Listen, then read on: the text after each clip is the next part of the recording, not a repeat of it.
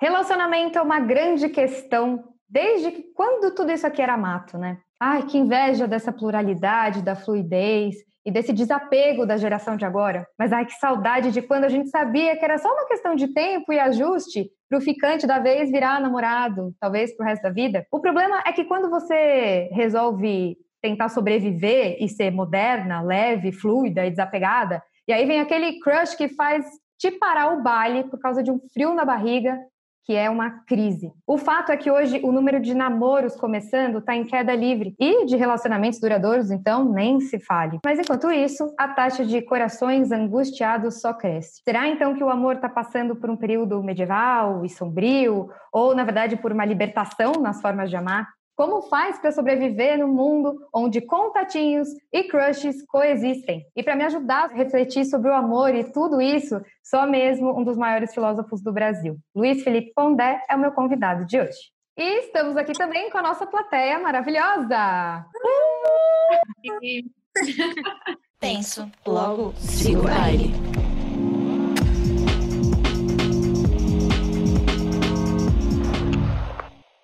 Muito bem-vindo! Obrigado, obrigado pelo convite, Luíta. É um prazer estar aqui com vocês. Prazer é todo meu. Estou muito feliz que você topou, que deu um espacinho aí nessa agenda. E vamos falar de amor, né? Claro. Você gosta de falar de amor, Pondé? É, eu já, já escrevi muitas colunas à Folha sobre o assunto. Uhum. Escrevi um livro, uh, estudei bastante, inclusive, a, a literatura medieval, aonde começa essa primeira vez que a gente tem, assim, digamos, não chega a ser sistemáticos, mas tem muita história. E você tem, inclusive, em português, um texto, um livro publicado no século, entre o século XII e o XIII, que trata das narrativas de amor na Idade Média. Eu acabei tropeçando nisso estudando místicas medievais, mulheres ah. místicas medievais na, na, França, na Alemanha, na Holanda, Bélgica, como os nomes de hoje, e percebi que tinha uma linguagem ali específica em muitos textos. Aí eu fui seguir, como se faz a academia, aí você segue as referências, e eu fui parar nesse tipo de literatura. E aí, de lá para cá, já falei, já escrevi, trato bastante do tema. Inclusive nessa questão contemporânea, né? Partir lá do livro de 2003 do Bauman, Amor Líquido, uhum. que vai ao encontro dessa discussão mais contemporânea, mais atual. Bom, Pondé, assim, são tantas questões, né? Quando a gente fala de amor, a gente abre para tantas, é, tantos caminhos possíveis, né? Eu acho que a abordagem, o recorte que eu tentei fazer dentro desse tema é muito por conta de uma observação minha, por ser uma mulher de 30 anos, é, tentando sobreviver, como eu falei na abertura, em meio a contatinhos e crushes. Né? Um e-mail a um momento em que é, é quase uma necessidade você se desapegar, você ser fluido, você ser livre, você considerar um poliamor, você se abrir para experiências, né? Ao mesmo tempo que isso não necessariamente dialoga com o que você sente, né? Aparece alguém que te tira do eixo e aí você percebe que tudo aquilo que você estava tentando fazer você mesmo acreditar é quase impossível. E eu queria que você falasse um pouco disso, assim. Você dá aula, né, em faculdade. Eu fui sua aluna na FAAP e você tem muito contato com os jovens de hoje.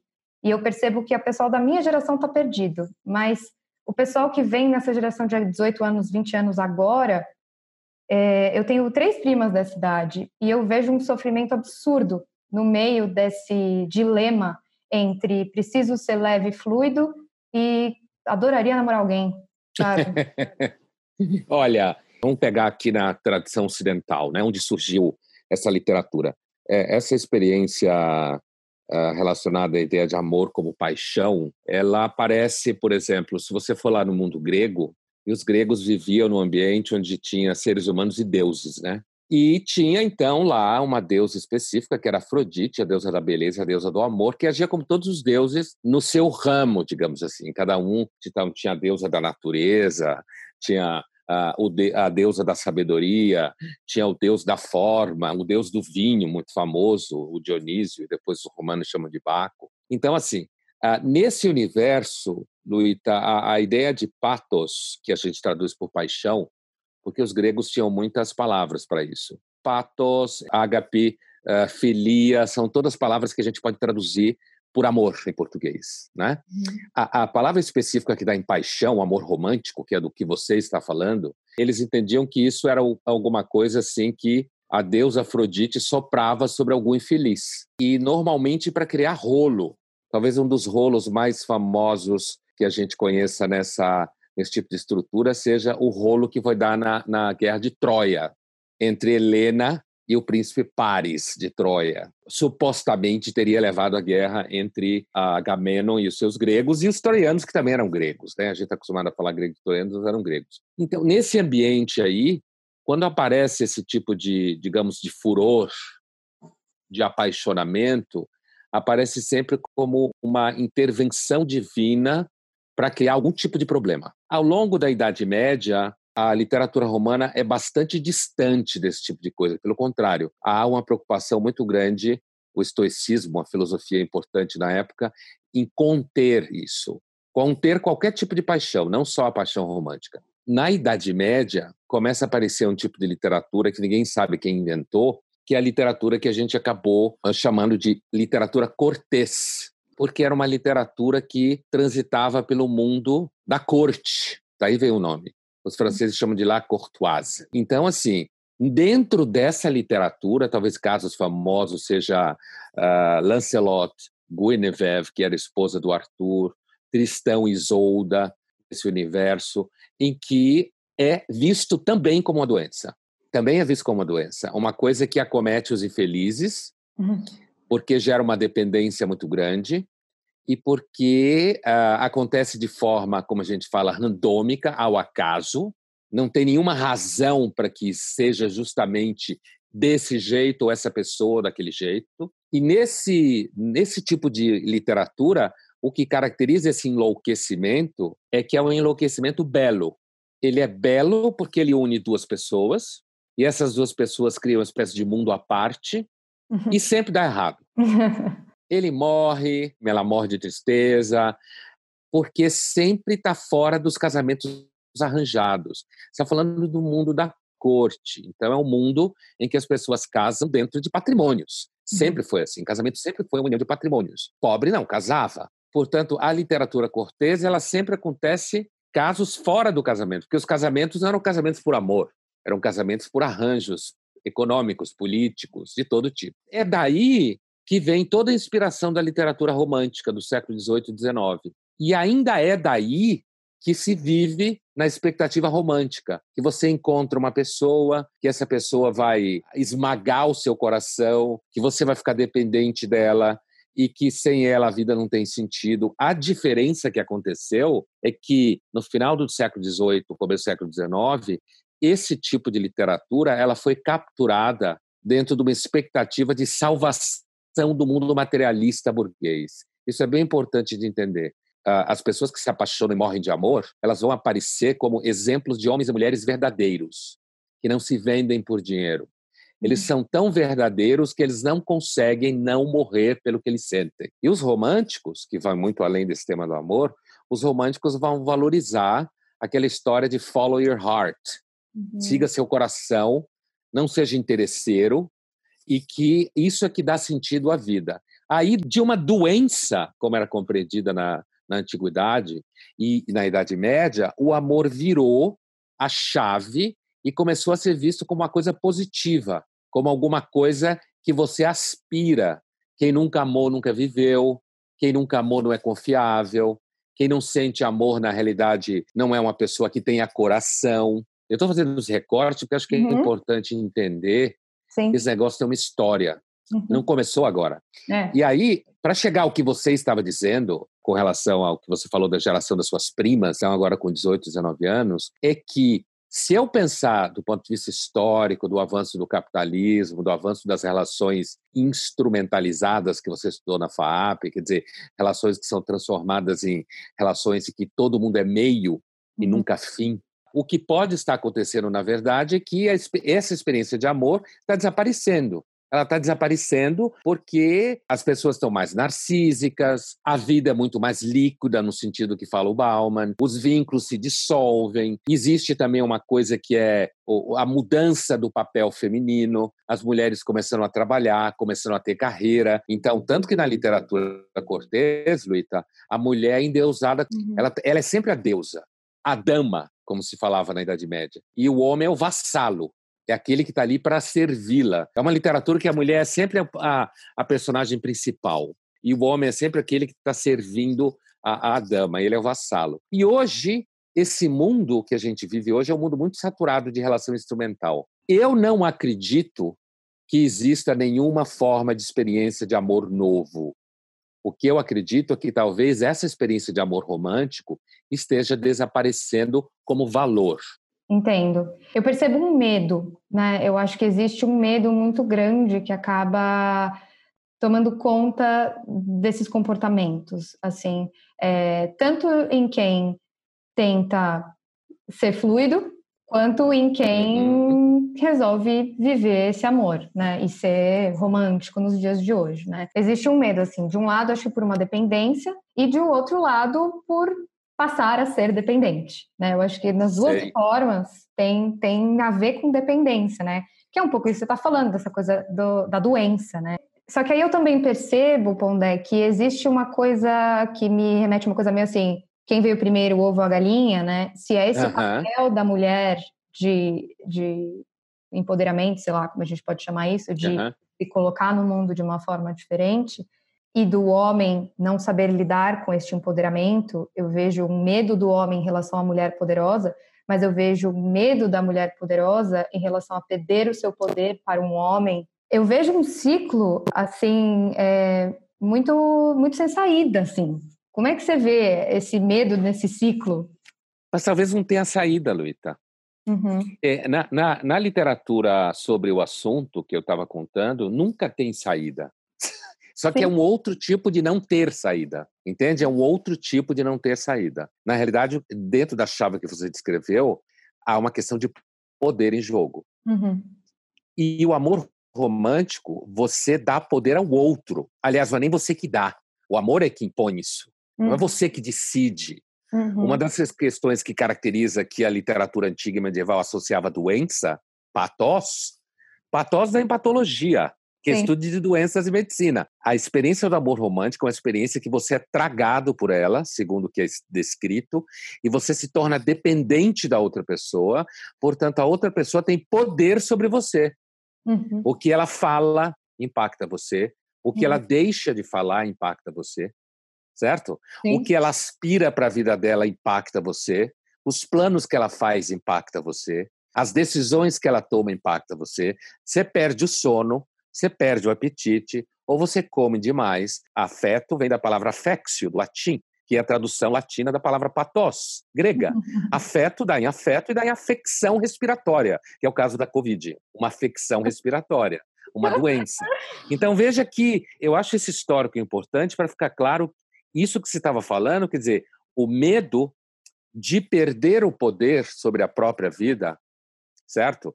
E daí entregar esse poder à pessoa que passa a exercer, nem que ela não queira, às vezes a pessoa nem precisa querer, mas ela exerce o poder porque o amor lhe capturou dentro dessa, dessa estrutura. Então, acho que tem tudo a ver mesmo, esse vai e vem, né? Vai e vem. O que eu acho significativo no mundo que a gente vive hoje, é, você sabe, uh, eu algumas vezes discuti literatura romântica em sala de aula. Alguns semestres eu discuto, outros não. Quando eu quero discutir essa temática do romantismo, não só o amor, porque o romantismo é muito mais que amor, mas aí eu uso o Jovem Werther porque é um livro bom, porque ele tem todos os elementos, inclusive o amor, deprê, como você falou, né? E assim, semestre passado eu também discuti o Werther, né? E eu, eu observo no universo de alunos de graduação que a desconfiança com relação ao amor romântico é crescente. É em sala de aula. O descrédito, a ideia de que isso é uma forma de. Alguns que se acham meio críticos ainda descrevem como uma forma de propriedade, alguém que quer ser dono do outro, né? que é um discurso antigo, nos anos 60 já se fazia esse discurso. Poliamor é. é um nome requentado no cautela para as relações abertas dos anos 60. Uhum. Agora, eu acredito que hoje o que atrapalha muito os jovens aos quais você se refere é porque existe uma expectativa muito grande de que se ame do jeito correto, que se encontre uma fórmula, e não tem.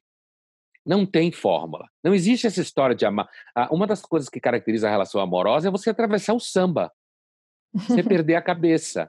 É. Então, quando você quer ser corretinho em tudo, no final das contas, dá. Por exemplo, fluidez, eu acho que é um termo uh, bonitinho para descrever a patologia líquida que fala o Bauman. Uhum. Ninguém é coisa nenhuma, ninguém sustenta desejo nenhum, ninguém tem compromisso com nada. O discurso fica meio marqueteiro. Não é que eu não consigo manter nada. Não é que eu não consigo estabelecer vínculo, é porque eu sou fluido, eu sou livre. E no final das contas, você acaba não sentindo nada e ficando. O que vai acontecer provavelmente é que vai acabar trabalhando em home office o resto da vida e meio sozinho.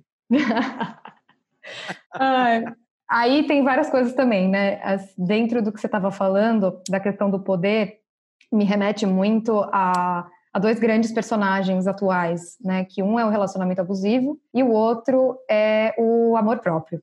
Né? Eu acho que a gente toca aí nesses dois caras que estão muito em alta, uhum. né? É, até um para combater o outro, aí fica nessa, nesse cabo de guerra aí. Claro que o relacionamento abusivo existe, né? Eu acho que, eu acho que todo mundo concorda com isso, mas é, se o amor, mesmo não abusivo, ele é abusivo, no sentido de que existe uma luta de poder aí, alguém tentando.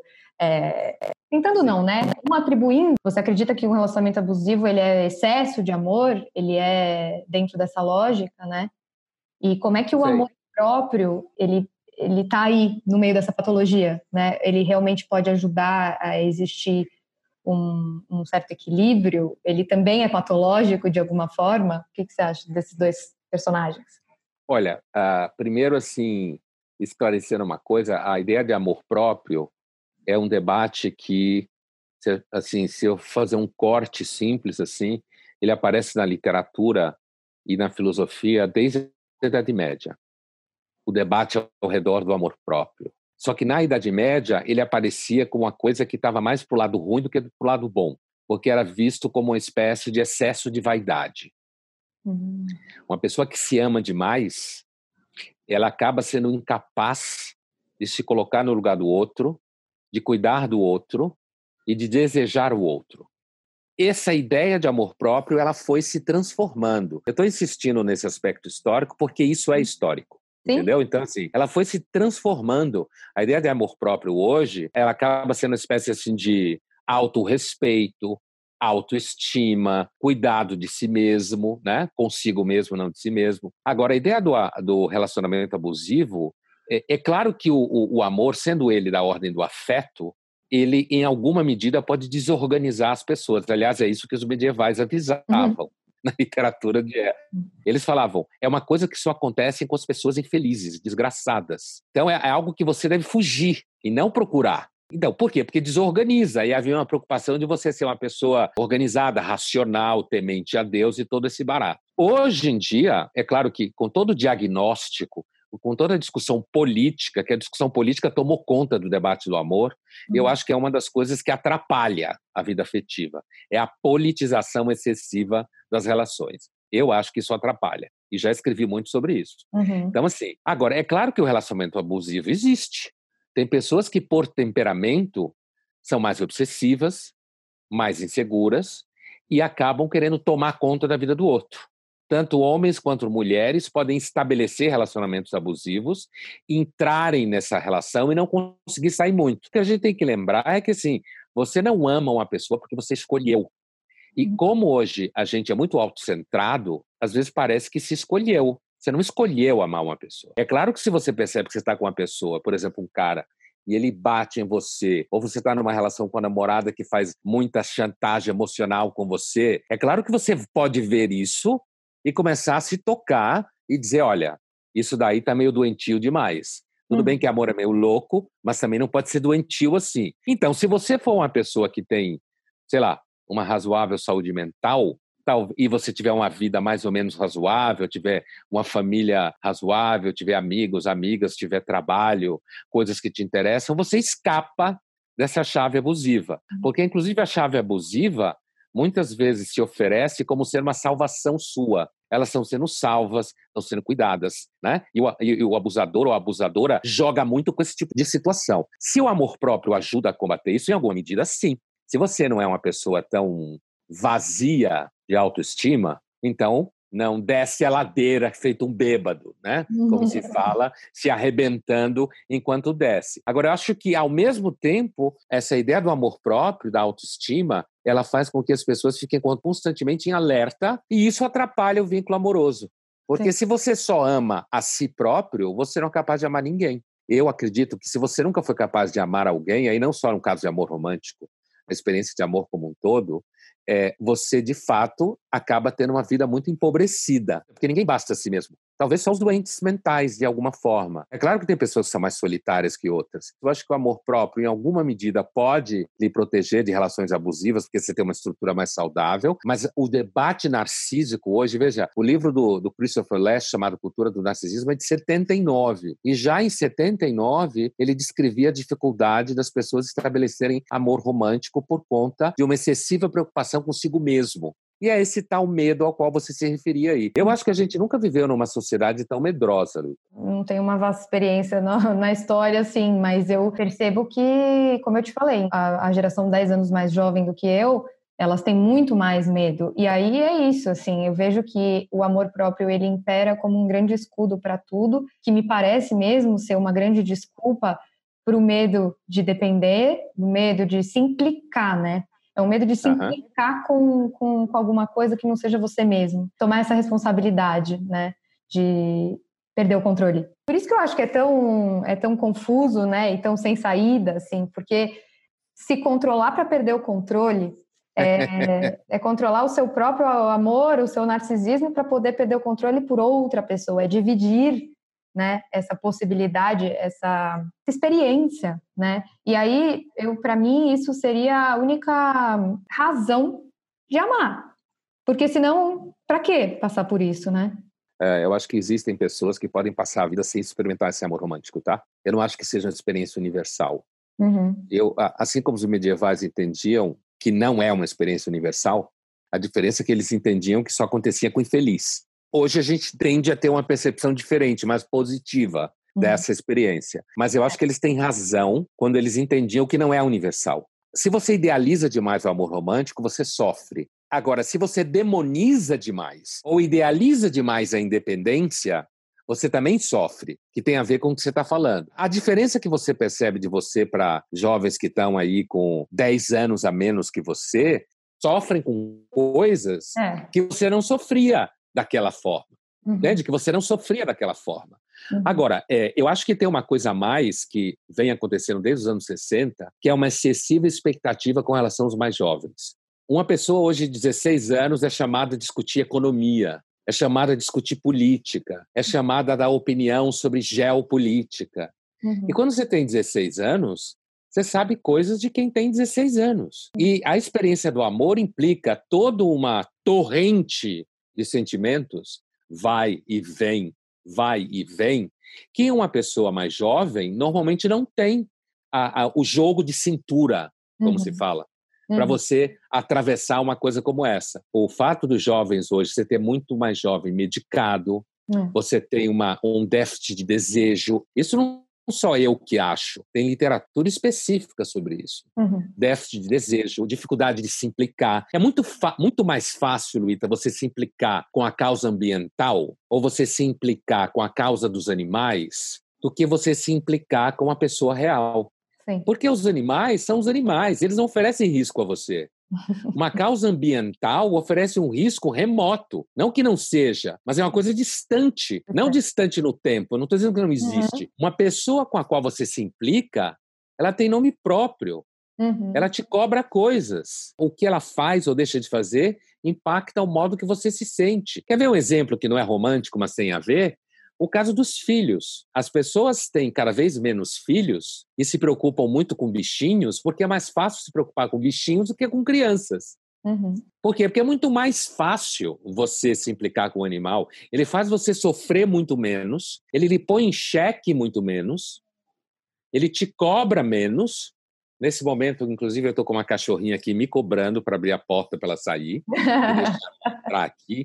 Se eu de repente me levantar, é porque eu tenho que deixar ela sair. Essa situação em que você tem que ficar uh, preocupado consigo mesmo, com medo da, da, da, implicação com o outro, da cobrança com o outro, inclusive em relação a filhos, a decisão de não tomar filhos, tudo isso desenha uma espécie de síndrome, que é uhum. exatamente o que Christopher Lash chamava de cultura do narcisismo. Uhum. O narcisista não consegue investir nos outros. Como ele é muito frágil, muito inseguro, ele acaba sendo voltado muito para ele. Porque para você ser capaz de investir no outro, você tem que ter energia. Uhum. Né? Um filho é um investimento de energia gigantesco.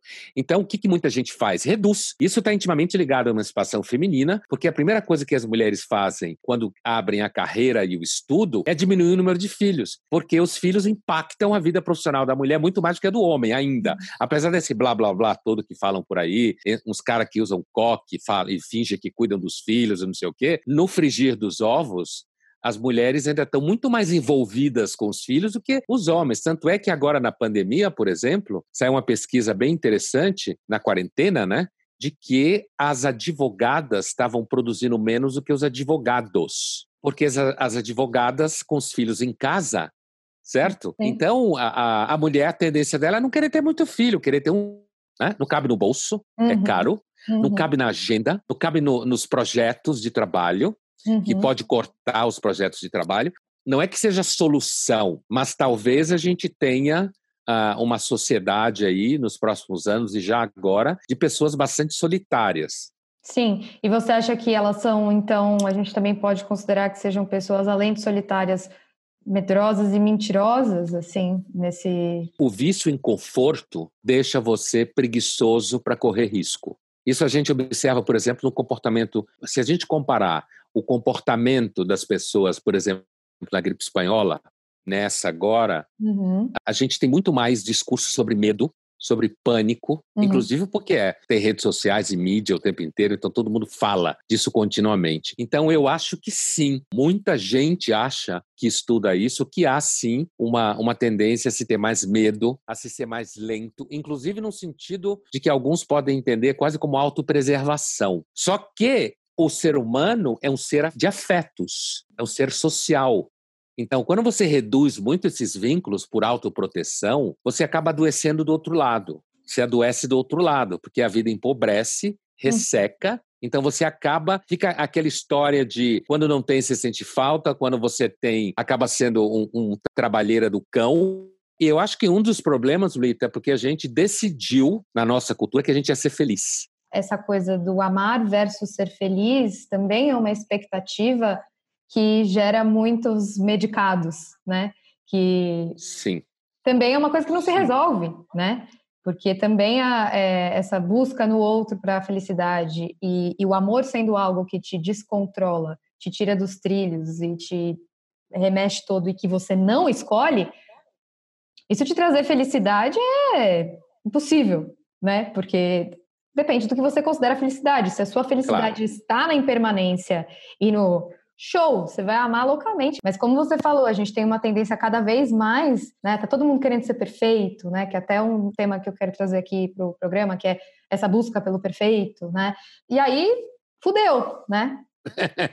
Seguramente. É uhum. É assim, quando eu falei da felicidade, é porque tem uma coletânea de que até recomendo para você, se você não leu, uma coletânea do Nelson Rodrigues, que é um autor que eu gosto muito. Adoro também. ele assinou uma coluna durante uma época, ele assinou com o nome feminino, Mirna. Sim. Essa coluna durou pouco tempo e ele dava conselhos sentimentais. E o título desse conjunto de colunas dele é Não se pode amar e ser feliz. Eu acho, Luíta, que um dos grandes danos da, da sociedade que a gente vive e que está intimamente associado a organização da sociedade de mercado, do empoderamento do consumidor, pessoa que escolhe, eu quero esse desodorante, essa série do Netflix, eu quero essa comida, eu quero uma pessoa que seja assim. Isso que eu estou chamando de empoderamento do consumidor. Esse movimento e o vínculo da felicidade associado a isso gera uma desorganização bastante grande na vida das pessoas, porque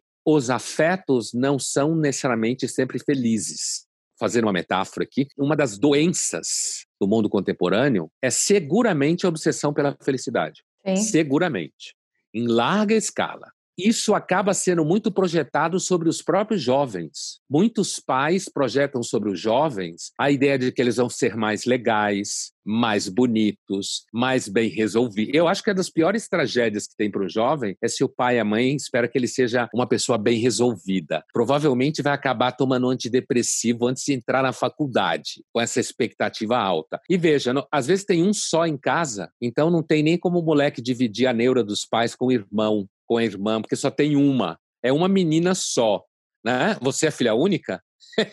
então, as avós diziam: nunca tenha um filho só. Quando você tem um filho só, ele sempre vai sofrer muito.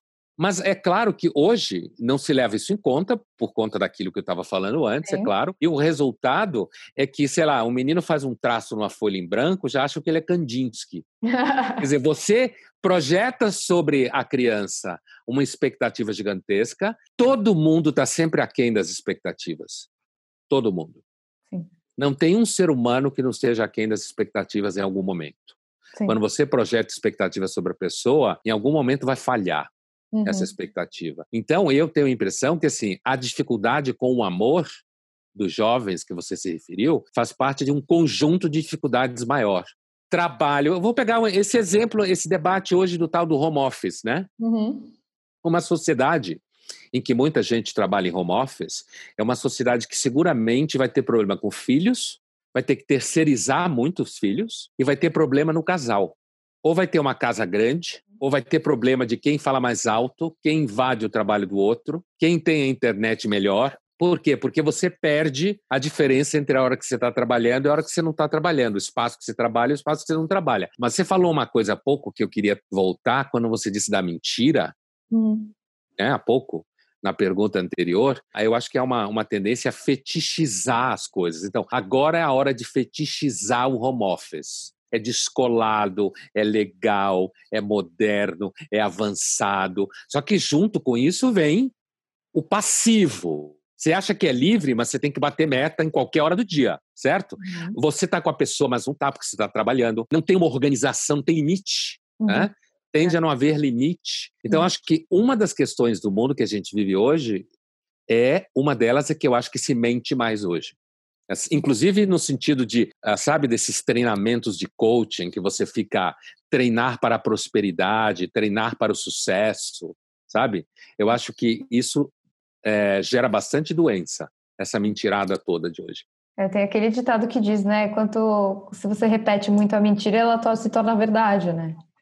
Então também, uhum. também é uma técnica de você conseguir de repente alcançar coisas, quem sabe? Então, você sabe que isso no plano da propaganda era a assinatura do Goebbels, né? É. do publicitário do nazismo. É. Uma mentira repetida cem vezes vira uma verdade, né? Mas eu acredito que falha em alguma hora. Uma das formas de você medir uma razoável saúde mental é a capacidade de sofrer que a pessoa tem. Sim. Certo? Sim. Não é a capacidade só de feliz ser feliz que ela é. E, aí, por exemplo, quando se diz que o Instagram é, é, é a rede social narcísica, é porque é a rede social em que a vida é editada. Sim. Você quer saber o que a vida é, em termos de redes sociais?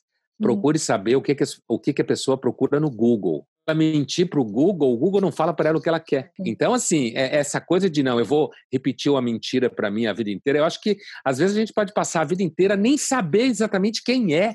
Esse é um outro fetiche. Às vezes a pessoa passa a vida inteira e não sabe quem é. O que, que significa exatamente saber quem você é? Primeiro, você é um ser histórico. Eu estou falando histórico não só no período histórico, falando histórico dentro da sua vida, na relação com o mundo exterior com o mundo interior. Então, essa ideia de saber quem você é é, é uma coisa que também às vezes se transforma num certo fetiche. Eu estou me procurando, me procurando. Aí você tem gente de 40 anos se procurando. Mas eu suspeito que o indivíduo, na interação com o mundo em volta dele, isso constitui, digamos assim, um, um nível estatístico uhum. de comportamentos apresentando essa sintomatologia, digamos assim. Excesso de amor próprio, insegurança, um discurso mentiroso sobre si mesmo, a tentativa de passar o tempo inteiro a ideia de que está bem. Porque, inclusive, se você não passar a ideia que está bem, os outros podem ficar de saco cheio de você. Uhum. Que, aliás, é uma das coisas que o Bauman fala no Amor Líquido. Né? Uhum. Você está com uma pessoa, mas você está olhando o mercado. E você sente que você pode ser obsoleto. Você pode ser ultrapassado. Né? E aí hoje você está com 20 anos, você está top. Quando uhum. você tiver com 40, não mais. E aí tem todo esse discurso hoje, o marketing invadindo a vida pessoal, sabe? Todo mundo querendo fazer propaganda de si mesmo. E todo o discurso político que você tem que amar desse jeito, se sentir daquele. Imagina uma pessoa que respeita a outra o tempo inteiro nunca entrou num relacionamento amoroso. Você atravessa o samba toda hora. você se perde toda hora no negócio. Você tem que treinar para puxar você de volta. Você faz uma merda em cima da outra. Uhum. Você machuca a outra pessoa. A é. outra pessoa tem que ter uma certa dose de energia psíquica para segurar isso tudo. Uhum. Então, eu tenho a impressão, às vezes, que os discursos teóricos sobre o amor, hoje em dia, mais atrapalha do que ajuda. Certo. Na maior parte das vezes. Sim. Olha, é, é muito engraçado, né? Porque eu te, convidei para esse papo para a gente tentar chegar a umas possíveis conclusões, né? Possíveis respostas, e só me abriram mais milhões de perguntas e dá aquele pânico, né? Pânico das verdades, né? Uma amiga minha falou: Nossa, vai, chamou o Pondé para falar disso? Você quer levar tapa na cara, né? Mas claramente, né? Gostamos de sofrer, não é mesmo? Então, nesse sentido, acho que sim. É, e, e você foi minha aluna, você sabe que eu não sou assim, né? É. Exatamente, essa é a melhor parte, né? Ah, então. eu acho que uma coisa interessante que me ressoa é que dá desespero de parecer ser uma coisa que não tem saída e não é gostosa, né? Mas ao mesmo tempo é reconfortante saber que é assim para todo mundo e que Sim te tira dessa zona de conforto que faz parte de viver, né? Que é estar tá vivo. Então a gente também se acomoda numa falsa permanência das coisas, né? De ah, essa, essa pessoa nunca vai embora, sendo que todo mundo pode morrer o tempo todo, né? Então lidar com essa impermanência, com esse samba todo, é viver, né? E a gente, eu acho que além de medrosos, mentirosos e covardes, a gente também tem, tem essa característica cada vez mais de buscar o conforto e o prazer, né, a qualquer custo. Eu acho que vale muito pensar nisso, né, no quanto viver é muito mais do que ser feliz, né? Eu te diria assim, por último, assim, muita gente me pergunta, já me perguntou, uh, como é que eu vejo a, a atividade da educação, né? Uhum. Porque 25 anos dando aula de graduação, hoje menos por causa da agenda, mas assim, e, e, eu, eu tenho uma percepção de educação que eu pratico razoavelmente clara. Eu entendo que a função da educação em humanas, especificamente, é você colocar o mais jovem em contato com uma literatura constituída que você pode chamar, grosso modo, de clássica, mas uhum. isso pode ser clássica desse século, clássica de dois mil anos atrás. Aliás, o que define uma literatura como clássica é uma literatura que fala para épocas diferentes. Ela não é datada. Tem elementos datados da época que você tem que conhecer, mas o drama entre respeitar a tradição e a invenção humana continua até hoje, que é a história da Antígona, certo? Uhum. Então, assim, eu diria que eu acho que a função da educação, uma das funções da educação, é aí que eu me coloco, é oferecer aos mais jovens um repertório de literatura que os ajude a lidar com a humanidade que os habita. Que é isso que você descreveu aí. Vai e vem, medo, coragem, insegurança, segurança. É assim que sempre foi e provavelmente nunca vai mudar. certo? Nunca vai mudar, porque essa é uma espécie que tem 100 mil anos. Uhum. Olha, né, pegando o efeméride da pandemia que a gente está passando e tal, a gente pode se achar muito avançado, em, em, sentido técnico, a gente é em grande medida, mas se você pegar textos da, da pandemia espanhola, médicos parecem ser escritos hoje. Provável que ao final desta pandemia, o que fique, eu não acredito nessa história de novo normal, essas coisas, acho que é um período e depois muda, fique coisas como lavar mais a mão, tomar mais banho, certo? Uhum. Que já era uma coisa que ficou da espanhola. A espanhola aumentou o hábito de lavar a mão, aumentou o hábito de tomar banho. São 100 anos depois, 102 anos depois, quase, né? 100 anos depois. E, no entanto, a gente não sabe muito mais do que se sabia 100 anos atrás. A gente está atravessando a pandemia, agora se fala de imunidade de rebanho, que já se falava antes, no começo não se acreditava, e aí começa a se falar de novo de um método que é o método ancestral de atravessar a pandemia, que é uma desgraça, um monte de gente sofre e a maioria segue. Eu não estou dizendo que isso é bonito. A gente tem que tomar muito cuidado hoje, Luíta, porque nas redes sociais o entendimento é literal. É o entendimento de criança de cinco anos, muitas vezes. Uhum. Se entende, então, ah, então você está falando que é legal? Eu não estou falando que é legal. Uhum. Eu estou falando que essa é uma experiência ancestral e que agora começa a aparecer na mídia. Como explicar o fato de que há cinco semanas parece que não cresce? Apesar de ter. Eu mesmo conheço uma pessoa que morreu hoje de, de Covid, certo? colega de trabalho. Então, assim, ainda está acontecendo isso, né? Mas, no entanto, os números. A OMS falou ontem que o Brasil talvez tenha entrado no platô da pandemia. Está alto, mas não sobe. Então, uhum. assim, veja que esse é um discurso que podia ser feito há 100 anos atrás. Por que, uhum. que eu estou dando esse exemplo? Para conter um pouco esse furor de achar que nós somos, estamos vivendo uma coisa pela primeira vez, que a humanidade nunca sofreu. As pessoas sempre sofreram por amor e vão continuar sofrendo. Algumas. Outras vão sofrer porque nunca experimentaram amor. Tomara que sim. Eu acho que é, é mais é mais isso, assim, é mais tomara que sim, que continuem sofrendo. O meu medo é a... que parem de querer se expor desse jeito. Vamos lá, Pondé. Então, para a gente finalizar aqui, tem o meu quadro Penso Logo Pergunto que vou fazer algumas perguntinhas para você, bate bola, assim. Se dinheiro não fosse uma questão na vida, o que, que você faria da sua vida? Olha, no meu caso específico, essa pergunta ela, ela é especialmente interessante, porque no momento que eu desisti de ser médico para ser filósofo, uhum. eu já escolhi alguma coisa que a priori não me daria dinheiro. Uhum. Certo? E eu dei uma baita sorte por viver num momento histórico em que ser filósofo começou a dar dinheiro. certo?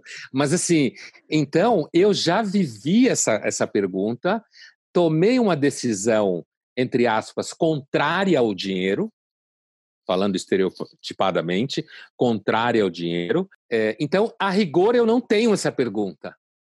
Eu hum. respondi ela na minha vida. Mara. Qual você escolhe, série, livro ou filme? Qual das, dos três formatos que eu escolho? É, escolhe um. Eu adoro os três, mas seguramente escolho o livro. Qual que você indica hoje pra gente? Pais e Filhos, o Turgenev.